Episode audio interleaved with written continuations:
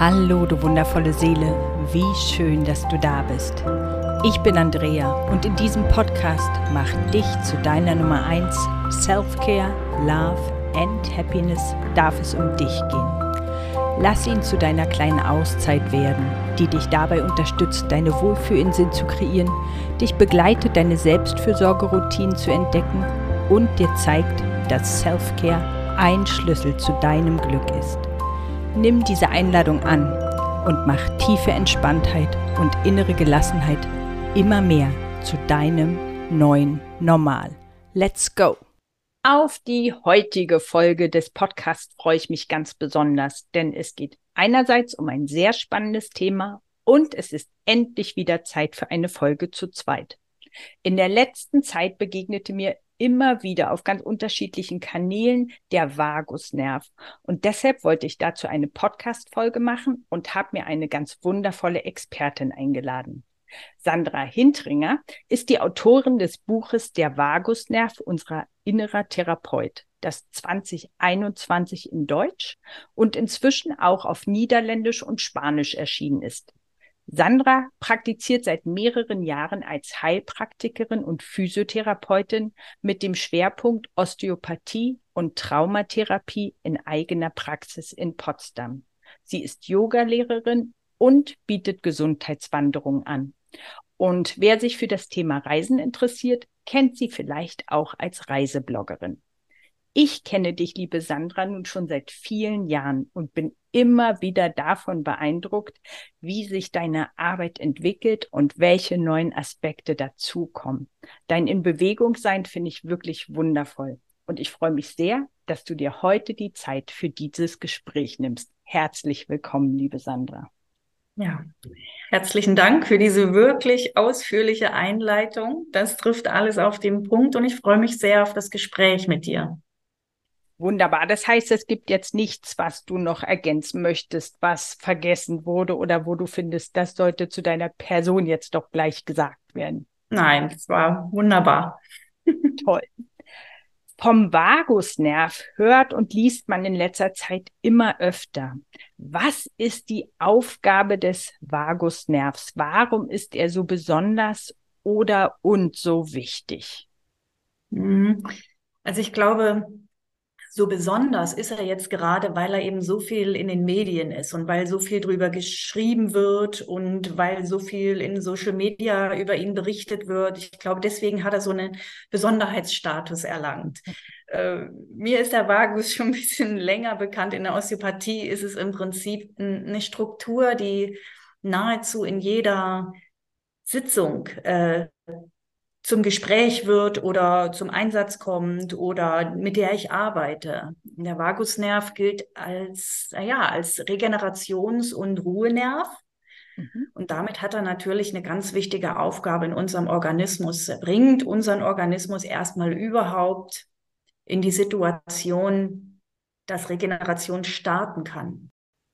Und wie kam es dann dazu, dass du dich so intensiv mit ihm beschäftigt hast, dass du sogar ein Buch darüber geschrieben hast?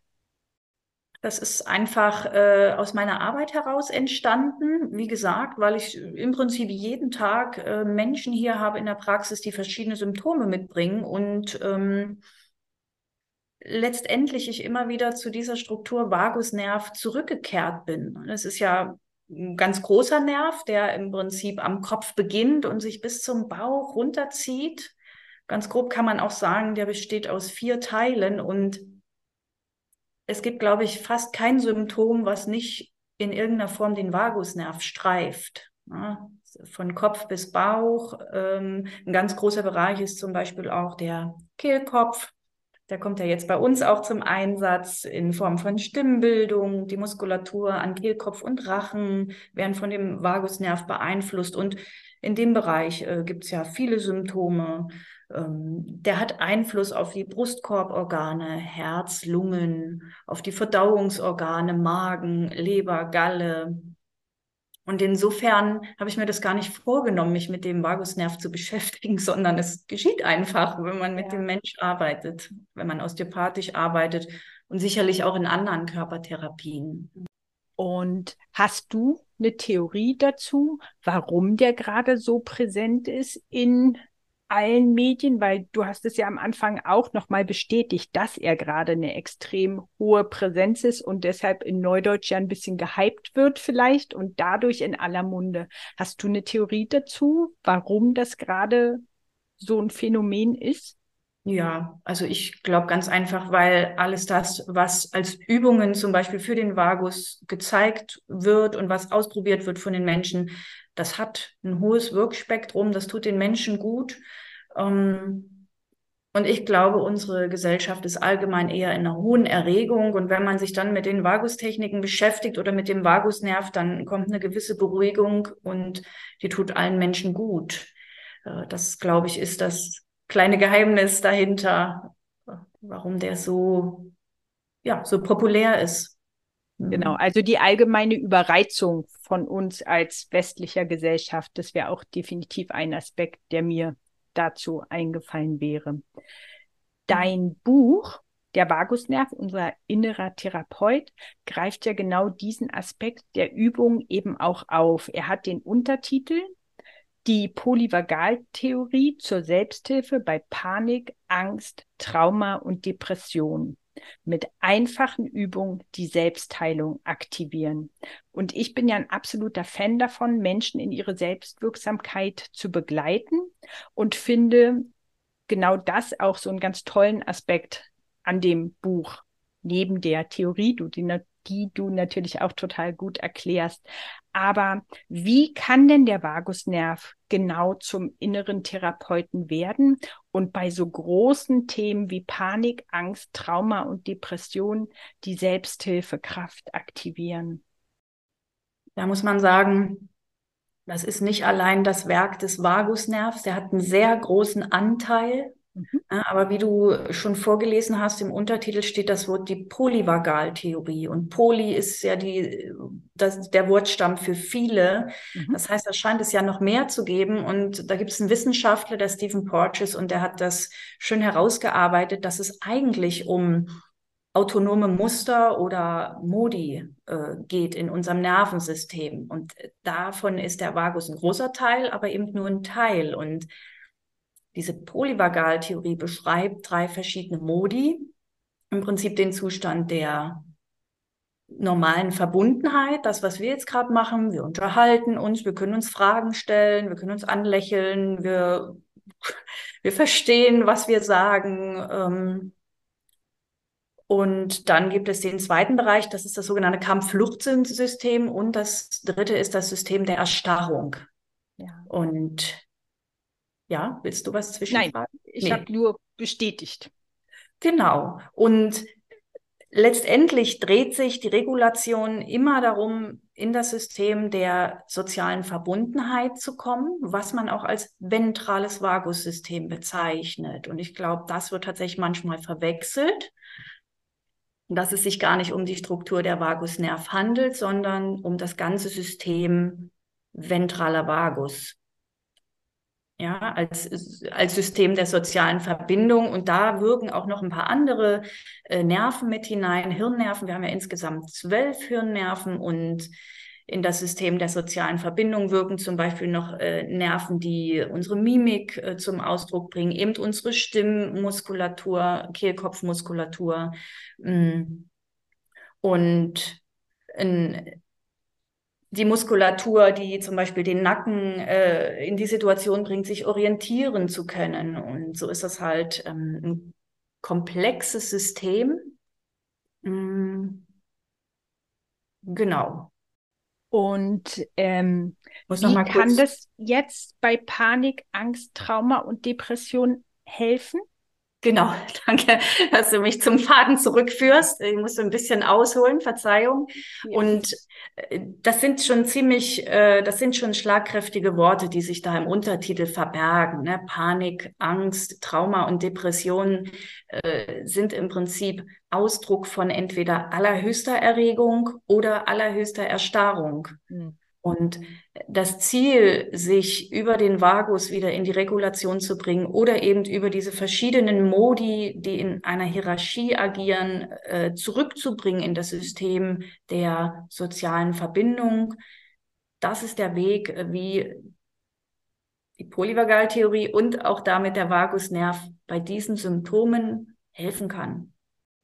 Ganz kurz umrissen, was eigentlich doch eine recht komplexe Sache ist. Ähm, ich glaube, man muss auch äh, berücksichtigen, gerade wenn das Wort Trauma mit aufs Tableau kommt, dass wir jetzt nicht von drei Übungen sprechen, die das ganze System sofort regeln können, sondern das sind Phänomene, die sich teilweise über Jahre und Jahrzehnte strecken. Deswegen mhm.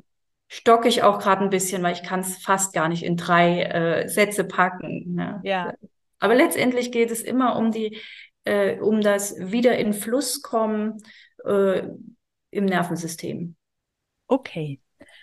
Und an wen hast du beim Schreiben deines Buches gedacht? Für wen ist dieses Buch eine gute Inspiration?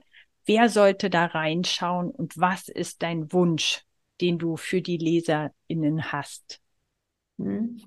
Also das Buch ist ja, wie du gesagt hast, ein Selbsthilferatgeber, der richtet sich ganz ausgewiesen an Laien. Hm. Also es ist wirklich ist nicht das allerschönste Wort, aber ist wirklich in einer laienverständlichen Sprache geschrieben, so dass jeder in aller Ruhe durch dieses System äh, sich durchlesen kann und sozusagen durch das System dieser drei Modi, durch das System der Polyvagaltheorie. Und dann streift man natürlich auch den Vagusnerv. Ja. Genau. Und was sind so typische Symptome von Menschen, an die du gedacht hast beim Schreiben des Buches? Vielleicht hat ja nicht jeder schon eine Diagnose wie Panik, mhm. Depression oder so. Aber was wären so typische Symptome, wo du mhm. gedacht hast, oh ja, für die Personengruppe schreibe ich das Buch oder an die, die habe ich vor meinem inneren Auge beim Schreiben. Irgendwie ist das meine Vorstellung, dass man jemanden so im Blick hat, wenn man so ein Buch schreibt. Vielleicht stimmt das auch nicht. Ja, das äh, sind tatsächlich viele, die ich dann im Blick hatte, weil ich natürlich das Glück habe, jeden Tag Menschen vor mir sitzen zu haben, die mir äh, äußern, was sie für Symptome mitbringen. Und wenn du allein äh, die Linie vom Vagusnerv runterläufst, was kann alles für Symptome, was können alles für Symptome entstehen, wenn der Vagusnerv äh, nicht gut reguliert ist oder wenn er nicht gut arbeitet, dann hast du vielleicht äh, eine Heiserkeit ich nenne jetzt mal einfach ein paar ja. verhältnismäßig weiche Symptome, ne, wo man nicht gleich das Wort Trauma verwenden muss. Ähm, Menschen haben ein Globusgefühl im Hals, äh, haben Schluckbeschwerden. Ähm, hm, was fällt mir noch auf die Schnelle ein? Dieser ganze große Komplex der Verdauungsstörungen. Menschen haben Sodbrennen, Menschen haben Magenschmerzen, Menschen haben Magenkrämpfe, Darmkrämpfe. Hm. Blähungen. Das sind alles äh, funktionelle Beschwerden, die eigentlich zeigen, es fehlt Regulation. Ja, System von sehr viel Anspannung. Aber du hast auch die ganz große Kategorie der Schmerzen. Und das geht von Kopf bis Fuß. Weil das System von Kampf und Flucht erzeugt einfach eine ganz hohe Spannung im Körper und das zieht immer Schmerzen, also zieht fast immer, zieht meistens Schmerzen nach sich. Vorsichtig sein, was ich sage. Und dann geht's noch ein Stück weiter in das Übergeordnete. Dann kommst du zu den Phänomenen, die wir vielleicht in der Medizin die Syndrome bezeichnen. Da kommst du vielleicht zum Fibromyalgie-Syndrom. Ja, das sind Syndrome, die eben Symptomketten bezeichnen. Und ähm, an all die Menschen habe ich gedacht, als ich das geschrieben habe. Es ist, ist tatsächlich ähm, sehr breit gefächert. Ja. Ist jetzt nicht die Einzelperson, das, ähm, das nicht. nee, genau. Aber es ging ja genau darum, dass was sind wahrscheinlich typische Symptome, die jetzt auch Hörer und Hörerinnen bei sich entdecken könnten oder vielleicht von sich kennen, wahrscheinlich sogar. Und mhm. dann die jetzt sagen, ah ja, das könnte was für mich auch sein. Und da ich ja ganz doll gerne im Podcast auch immer gleich eine praktische Anwendung mit an die Hand gebe oder in dem Fall jetzt geben lasse, mhm. gibt es eine Lieblingsübung, die du für besonders effektiv hältst und die du jetzt hier anleiten könntest oder wo du sagen könntest, die ist unbedingt machbar und empfehle ich ähm, vielen Menschen zu tun oder vielleicht sogar jedem, weiß ich nicht. Mhm. Genau, also ich sag mal, ich habe eine Übung, die ich sehr unverfänglich finde, die die meisten Menschen machen können. Äh, da fällt mir nicht viel ein, warum man sie nicht machen sollte. Die können wir gerne mal gemeinsam machen. Und zwar ist das auch im Buch beschrieben, diese Übung, dass wir einfach mit den Fingerkuppen von Zeige, Mittel, Ringfinger ganz lockerlässig so hinters Ohr gehen, also an den unteren Schädelrand, hinters Ohr. Und wenn man da so ein bisschen rumtastet, hat man in der Regel erstmal diesen dicken Muskelstrang unter den Fingern, dieser Kopfwendemuskel. Und der setzt am Schädel an der Stelle an, wo der Vagusnerv eben aus dem Schädel rauskommt. Und das ist einfach sehr gut, den Vagusnerv auf diesem Weg durch kreisende, massierende Bewegung, und das können wir jetzt einfach alle mal machen, damit so viel oder wenig Druck in die Stelle reinzuarbeiten.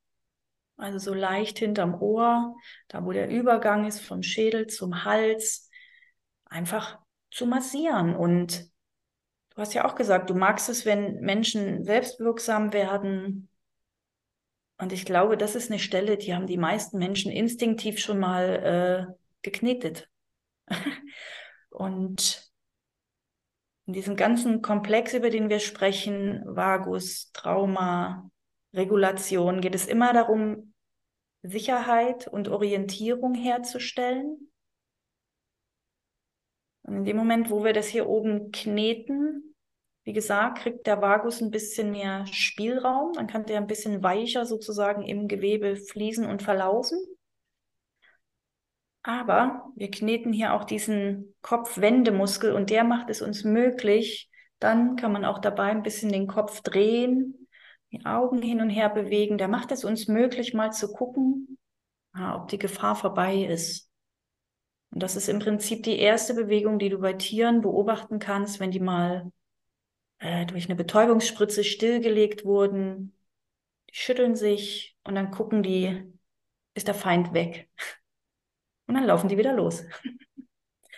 Und deswegen ist es gut, wenn diese Kopfregion einfach frei beweglich ist und dann macht man das so eins, zwei Minuten oder einfach so, wie es einem angenehm ist. Da gibt es auch gar keine Vorgaben. Ich halte den Instinkt für eine ganz wichtige Instanz und ja, und dann können wir einfach die Finger wieder locker lassen, ablegen, vielleicht für einen Moment die Augen mal schließen und mal einen Augenblick der Sache nachspüren.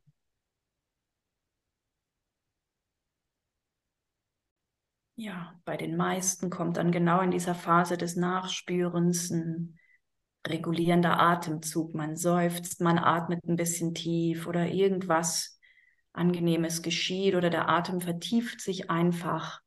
Ja, und es ist gut, das einfach zu bemerken und zu bemerken, so einfache Bewegungen helfen dem Körper sehr schnell in Richtung Regulation und damit in Richtung Gesundheit. Ja, und diese Übung kann man jeden Tag machen, auch mehrmals. Vielen, vielen Dank und auch besonders für nochmal die Betonung, dass es einfache Übungen sein können und oft sind, die einen großen Effekt haben, weil das eben bedeutet, dass sie jeder machen kann und dass es kein Hexenwerk ist, sondern dass es wirklich die kleinen Dinge sind, die einen großen Effekt haben. Und dazu laden wir dich beide wirklich ein, das mehrmals täglich immer wieder zu machen. Geht auch in Bus und Bahn. Einfach sei gut zu dir. Und den anderen Aspekt, den ich total wichtig und schön fand, ähm, war, dass du gesagt hast, dem eigenen Instinkt zu vertrauen und mhm dem Körpergefühl zu vertrauen, was gerade gebraucht wird, wie lange es gebraucht wird. Und dafür ist eben auch das Nachspüren hinterher wichtig, um dich mit deinem Körper zu verbinden. Und je mehr du das trainierst, desto schneller hast du eben hinterher auch einen Zugang zu deinem Körpergefühl. Mhm. Du hast ähm, gesagt, dass das eine Übung ist, die unverfänglich ist. Gibt es denn Situationen oder Symptome, wo du eher abraten würdest, das Buch zur Selbsthilfe zu nutzen? Nein, nicht wirklich.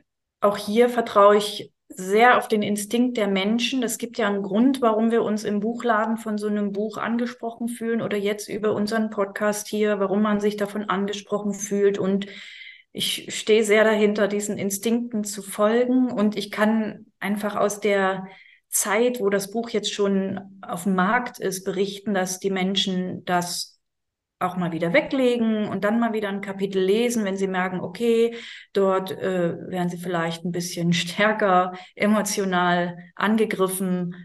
Ähm, und dann legt man es eben mal eine Woche beiseite und dann greift man sich wieder raus. Ähm, aber ich denke, das ist erstmal ähm, zu, äh, zum eigenen Erkenntnisgewinn eine ganz gute Basislektüre. Ähm, und was ich auch von Patienten weiß, ist, dass manchmal einfach Therapeuten dann auch den Patienten mitteilen, bitte konsumieren Sie jetzt nicht noch mehr Lektüre, weil die Therapie vielleicht gerade herausfordernd ist. Ja, das spricht nicht grundlegend jetzt da, äh, dagegen, einen Selbsthilferatgeber zu nehmen, äh, herzunehmen, aber wenn der Therapeut sowas formuliert, dann ist es sicherlich gut, äh, sich daran auch zu halten, einfach zum eigenen Schutz, äh, sich selber nicht zu überfordern. Das sind aber wirklich dann Psychotherapien, Schrägstrich, Traumatherapien. Ja. Ähm, ja, und da hat natürlich das Thema Trauma immer den Sog, dass, dass wir mehr und noch mehr und noch ein YouTube-Video und noch ein Buch und noch ein Buch. Und dann kommen wir in die Phase der Überforderung und das lenkt uns eigentlich wieder von der Regulation ab. So. Aber ich denke, das spürt jeder auch selber, wenn es dann zu viel wird. Ja. Du hast jetzt das Wort Trauma gerade schon ein paar Mal wieder benutzt. Und das ist ja auch ein Begriff, dem man auch in den letzten Jahren mehr und mehr begegnet. Was genau bedeutet Trauma? Hm. Gute Frage. Sehr gute Frage. Das Wort Trauma wird im Moment extrem ausgeschlachtet. Äh, rein in der Wortbedeutung heißt es einfach ja nur Verletzung, Wunde. Das Wort stammt aus dem Griechischen und in der Linie, wo ich gelernt habe, das ist nach Peter Levine und dem Somatic Experiencing, ist Trauma ein Zustand im Nervensystem und entsteht, wenn unser Körper im Prinzip in der Regulation überfordert ist. Und das passiert natürlich, wenn wir in Lebensumstände kommen, die viel zu schnell oder viel zu doll stattfinden. Naturkatastrophen, Krieg. Ähm, es gibt eine ganze Menge. Aber auch ein Fahrradsturz kann diese Überforderung darstellen. Mm. Und dann gibt es natürlich ganz verschiedene Kategorien von Trauma. Da sind auch einige ja immer wieder so ein bisschen in, in Bewegung in den sozialen Medien. Das Schocktrauma ist ein großer Begriff. Das Psychotrauma ist ein äh, Begriff. Das transgenerationale Trauma ist ein Begriff. Mhm. Bindungs- und Entwicklungstrauma ist eine ganz große Sparte, was im Prinzip alle Überforderungen um, umfasst, gerade die Entwicklungstraumata, die im Prinzip zwischen dem 0 und 18. Lebensjahr äh, stattgefunden haben. Das ist ein ziemlich langer Bereich. Mhm. Ja, das ist es im weitesten Sinne. Mhm. Und du hast ja jetzt schon mehr, also ein paar Mal gesagt, dass du eben ganz viele unterschiedliche Themen hast, mit denen die Patienten zu dir kommen. Aber gibt es typische Themen oder typische Symptome, die immer wieder auftreten? Und wie arbeitest du dann mit den Patientinnen? Mhm. Also Symptome, ganz typische sind natürlich in meiner Praxis Schmerzen, ähm, dicht gefolgt von Angst und Panik, und dicht gefolgt von Burnout-Phänomenen. Das sind so die äh, Hauptsymptome. Und Ich arbeite mit denen entweder osteopathisch oder über das Somatic Experiencing. Das entscheidet letztendlich der Patient, ob er sich grundlegend erstmal eher eine Körpertherapie wünscht oder ob er äh, Traumatherapie machen möchte. Mhm. Magst du noch mal für die Leute, die nicht genau wissen, was Somatic Experiencing bedeutet, kurz mhm. beschreiben, was da passiert? kurz, das ist äh, sehr gut. Ist tatsächlich gar nicht so leicht zu beschreiben. Das Somatic Experiencing heißt ja übersetzt körperliche Erfahrung und im Wesentlichen geht es also im ersten Schritt darum, sich zu orientieren, sich zu regulieren, um dann traumatische Inhalte zu integrieren. Das heißt, sie in der Lebenslinie neu einzuordnen und dazu müssen wir Dinge vollenden, die eben nicht vollendet werden konnten. Ähm, sagen wir mal, ja, müssen vorsichtig sein, dass, äh, dass jetzt sich niemand getriggert fühlt, aber sagen wir mal, es kommt vielleicht zu einem Übergriff und dann reagieren wir meistens autonom. Entweder wir wehren uns total oder wir verfallen in Schockstache und, und es kann hilfreich sein, einfach hinterher dieses sich wehren noch zu vollenden, wenn es nicht stattgefunden hat zum Beispiel. Hm? Und das kommt zum Beispiel erstaunlicherweise auch öfters mal vor, wenn Menschen medizinische Eingriffe haben, dann haben die einfach schon ein Überwältigungsgefühl. Und dann kann es sein, dass man das entweder formulieren muss oder eben auch körperlich ausdrücken muss. Ne? Manchmal äh, geht es um eine emotionale Vervollständigung und manchmal geht es eben um eine Vervollständigung einer Körperbewegung. Mhm. Kannst du es dir vorstellen? Ich glaube schon. Was mich jetzt gerade ganz überrascht hat, ist, da, also wie breit sozusagen das Spektrum sein kann. Also, dass es auch an vermeintlich sicheren Orten am Ende darum geht, ob man sich überwältigt gefühlt hat oder nicht. Kann man das als Kriterium nennen? Oder weil jetzt ähm, mit dem medizinischen Eingriff zum Beispiel, das ist ja an, an sich mhm. ein Ort, wo man sich grundsätzlich sicher fühlen sollte. Ja, ja. Ähm, aber dass im Prinzip das Kriterium dafür, dass noch was danach kommen sollte, um zu heilen, das Moment ist, ob man sich tatsächlich sicher gefühlt hat und auch in seiner Kraft oder ob man überwältigt wurde von, weiß mhm. ich nicht, Emotionen oder ähm, oder auch einer äh, Betäubung, die ja notwendig ist bei äh, Operationen zum Beispiel. Und ähm, das ist genau so. Ähm, das sind ja Situationen, die sehr wohlwollend geschehen. Ne? Der Operateur meint es gut, alle, alles medizinisches Personal meint es gut, aber unser Unterbewusstsein, was eben diese drei Reaktionsmuster, die ich vorhin genannt habe, Schockstarre, Kampf und Flucht oder eben die soziale Verbundenheit, was das regelt, erkennt manchmal dieses Wohlwollen nicht. Ne? Weil das Wohlwollen ist ja auf, auf, ich sage mal eher auf der Großhirnrinde, auf der Ebene des Verstandes. Unser Körper reagiert aber autonom. Ja.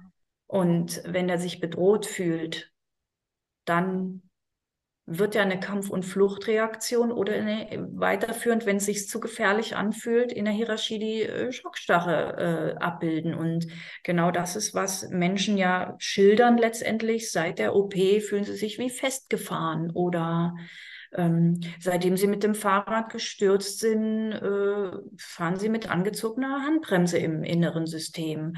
Und, und darum geht es dann letztendlich das zu vollenden, zu gucken, an welcher Stelle ist eigentlich das System stecken geblieben.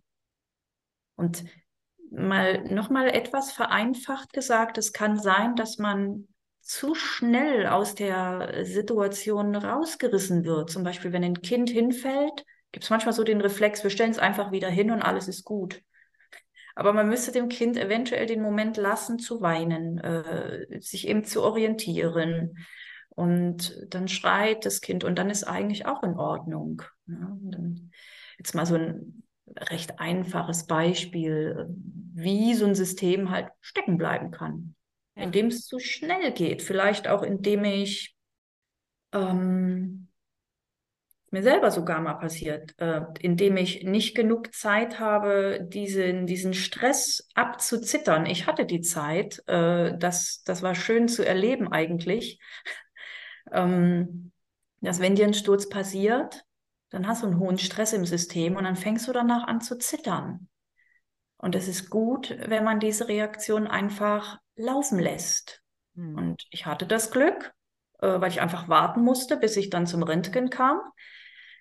Ähm, aber manche haben das Glück nicht, die werden dann einfach ganz schnell von hier nach da nach dort geschoben und da kommt das Nervensystem nicht hinterher. Manchmal. Kann es nicht verallgemeinern, aber wenn dann jemand kommt und sagt nach der OP, irgendwas ist nicht mehr so wie vorher, kann das sein, dass das Nervensystem in so einer Reaktion drinsteckt, Kampf und Flucht oder Erstarrung. Das heißt, also wenn ich das gerade richtig verstehe, an bestimmten Situationen haben wir wahrscheinlich einfach nicht die Möglichkeit, das selbst zu steuern. Aber man, ähm, ich wohne ja hier in Babelsberg an der Stelle, wo oft Fahrradfahrer über Schienen fahren müssen. Und da bleibt auch das eine oder andere Mal jemand stecken und fällt um. Und dann gibt's oder beobachte ich schon auch öfter ein schnelles Aufstehen. Nee, nee, ist nicht so schlimm. Mhm. Und bloß kein, also niemandem zur Last fallen, nicht irgendwie Schwäche zeigen. Weiß ich nicht, ob nicht Schwäche zeigen da ein Thema ist, aber das mhm. ist schon an sich empfehlenswert ähm, ist, sich da tatsächlich einen Moment zu gönnen. Und also gönnen klingt jetzt vielleicht in dem Kontext falsch, ja, aber ja. sich einen Moment zu nehmen und einfach wirklich zur Ruhe zu kommen und auch zu fühlen und zu sagen, ich bin gerade gefallen, hier und da tut's weh. Also ich kenne das von mir selber auch, ähm, dass ich mal umgefahren wurde und im ersten Moment sogar noch gesagt habe, nee, nee, ihr braucht keinen Rettungswagen, ich fahre noch mit der Straßenbahn nach Hause, bin mhm. in die Bahn gehumpelt und konnte eigentlich kaum mehr aussteigen. Und weil dann angekommen ist im Körper, was gerade alles ist. Und dann habe ich auch gesehen, wie das Knie aussieht, das ich nicht mehr sehen konnte, also die Kniescheibe.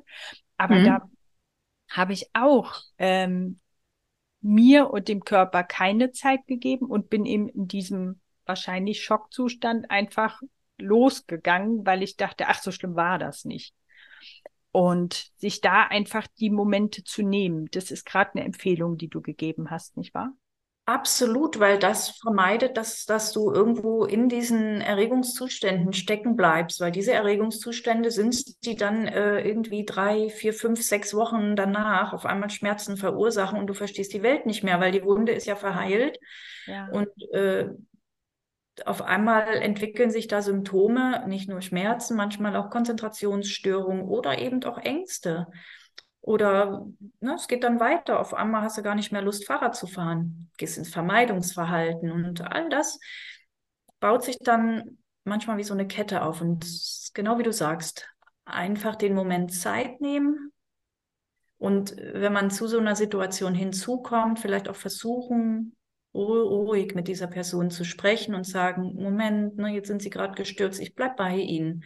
Äh, also das ein bisschen verzögern und einfach sitzen und so, ich bin einfach da. So.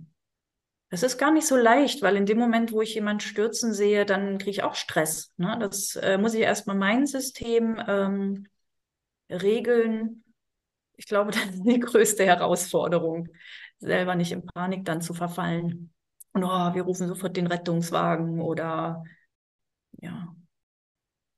Ich mhm. habe bei dir gelesen, dass eine Art, äh, wo Trauma in deiner Therapie auch noch vorkommt, traumasensibles Yoga ist, das du anbietest.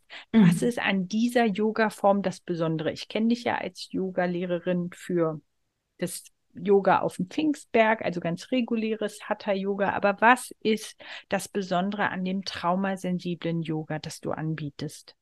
Hm. Vielleicht war das gar kein reguläres Hatha-Yoga, sondern ja. vielleicht war das traumasensibel. Ich nenne ja meine Kurse nicht so, einfach um Stigmatisierung vorzubeugen. Ne, warum sollten jetzt Menschen mit Trauma in eine Schublade geschoben werden und die anderen kommen in andere Kurse, sondern grundlegend ähm, werden die Kurse, ich sag mal, wahrnehmungsbasiert gehalten und in der Ansprache offen. Also es gibt immer eine Wahl. Ähm, guck mal, vielleicht äh, möchten Sie oder du, ich sage immer Sie, ähm, das vielleicht mal so machen oder jetzt wäre vielleicht ein guter Moment, dies und das zu machen. Und dann kann man sich immer entscheiden. Und es ist auch so, dass man nicht grundlegend sofort die Menschen anfasst. Eigentlich lebt Yoga auch davon, ähm, zu assistieren und Menschen in den Positionen zu korrigieren.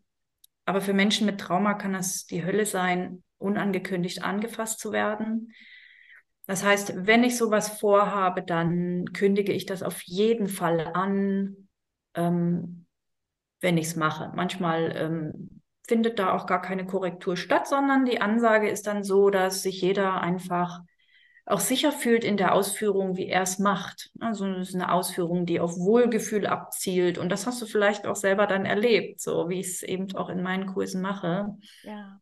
Und so in der Rückerinnerung. Und dann noch ein bisschen konsequenter geht es natürlich auch darum, Trigger zu vermeiden.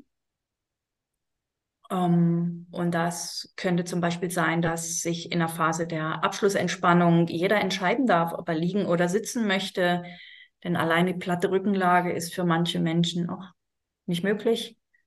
Und man muss sich da auch sehr gut überlegen, ob man zum Beispiel Yogagurte zum Einsatz bringt in so einer Stunde, weil auch das triggert manchmal Menschen und sie entwickeln Fantasien, was man mit diesen Gurten alles machen könnte. Ähm, und das versucht man alles äh, zu vermeiden, so gut wie es geht. Ja, und da einfach einen Raum zu schaffen, wo eben jeder so sein darf, wie er ist. Und ich kündige das auch meistens an, wenn ich äh, neue Kurse mache, wo ich die Leute selber auch nicht kenne. Dann kann das manchmal passieren, dass Menschen auch Panikgefühle entwickeln und sagen, es wäre schon schön, wenn keiner rausrennt. Äh, wir sind ja grundlegend im sicheren Raum, aber es ist völlig okay, sich auch mal in den Flur zu setzen für eine Minute, ne, wenn man sich dann in der Gruppe nicht mehr wohlfühlt. Also das ist einfach alles sehr offen gestaltet. Ne. Und ja, ja, so im Kurzabriss. Ja, wenn Leute jetzt beim Hören Lust bekommen haben, noch mehr Input von dir zu bekommen oder aber auch merken, dass deine Arbeit etwas für sie sein könnte. Wo und wie kann man gut mit dir in Verbindung kommen und mit dir arbeiten? Mhm. Also gut mit mir in Verbindung kommst du äh, über meine Webseite. Dort sind meine Kontaktdaten hinterlegt. Ähm, mich erreichst du am besten per E-Mail oder SMS. Ans Telefon gehe ich nicht so oft, weil ich ja in der Behandlung nicht ans Telefon gehe. Und ich habe auch da eine sehr offene äh, ja, Online-Terminbuchung. Also wer Lust hat, kann sich da auch einfach einbuchen, ohne zu fragen, ob er kommen darf. Also die Schwelle ist da sehr gering, auch zu mir zu kommen. Und ansonsten bin ich noch bei Instagram und mit einem klitzekleinen bescheidenen YouTube-Kanal äh, im Netz. Und wie ihr das schon von mir gewöhnt seid, findet ihr alle Links, die zu Sandra führen, natürlich auch in den Show Notes. Und da gibt's ganz selbstverständlich auch den Link zu Sandras Buch. Und wer das Buch direkt über Sandras Webseite bestellt, kriegt es sogar signiert. Also kann sich auf ein signiertes Exemplar freuen. Gibt es aus deiner Sicht noch irgendwas Wichtiges, was zu dem Thema gesagt werden sollte, was wir vergessen haben?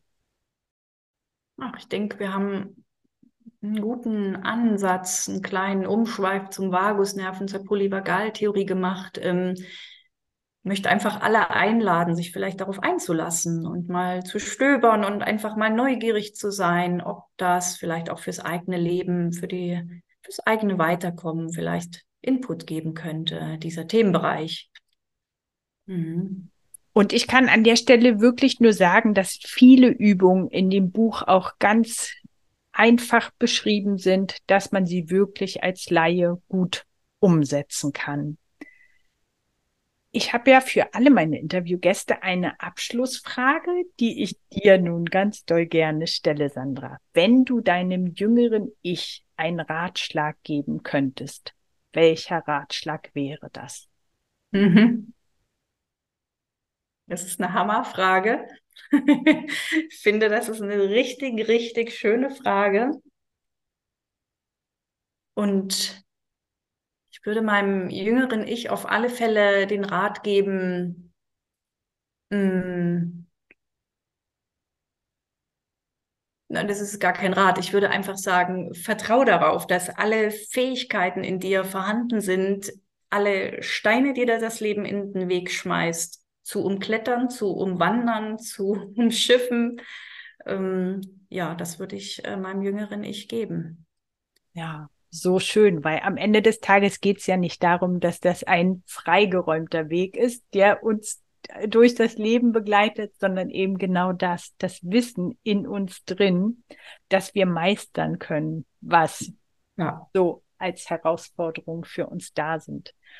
Dankeschön. Und ich danke dir wirklich für das schöne Gespräch. Ich hoffe, dass ganz viele Menschen Lust bekommen haben, das Buch zu lesen und sich mit ihrem Vagusnerv noch ein bisschen tiefer zu beschäftigen. Und ja, danke, dass du da warst. Ja, danke, dass ich die Möglichkeit hatte, auch das Buch vorzustellen. Danke, dass du dir die Zeit genommen hast, auch äh, ja so äh, tiefgründige Fragen zu dem Thema zu stellen. Ja, danke, Andrea. Sehr gerne. Wenn wir dir mit diesem Gespräch ein bisschen Lust machen konnten, dich noch genauer mit dem Vagusnerv zu beschäftigen, dann schau wirklich richtig doll gern in Sandras Buch Der Vagusnerv, unser innerer Therapeut rein, weil du sowohl den theoretischen Hintergrund als auch praktische Übungen mit an die Hand bekommst. Und ich hoffe, dass deutlich geworden ist, dass es immer wieder sinnvoll ist, innezuhalten und auch zu gucken, wie gestresst fühle ich mich gerade und dann zu schauen, was kann ich mir und meinem Körper gerade gut tun, um mich runter zu regulieren.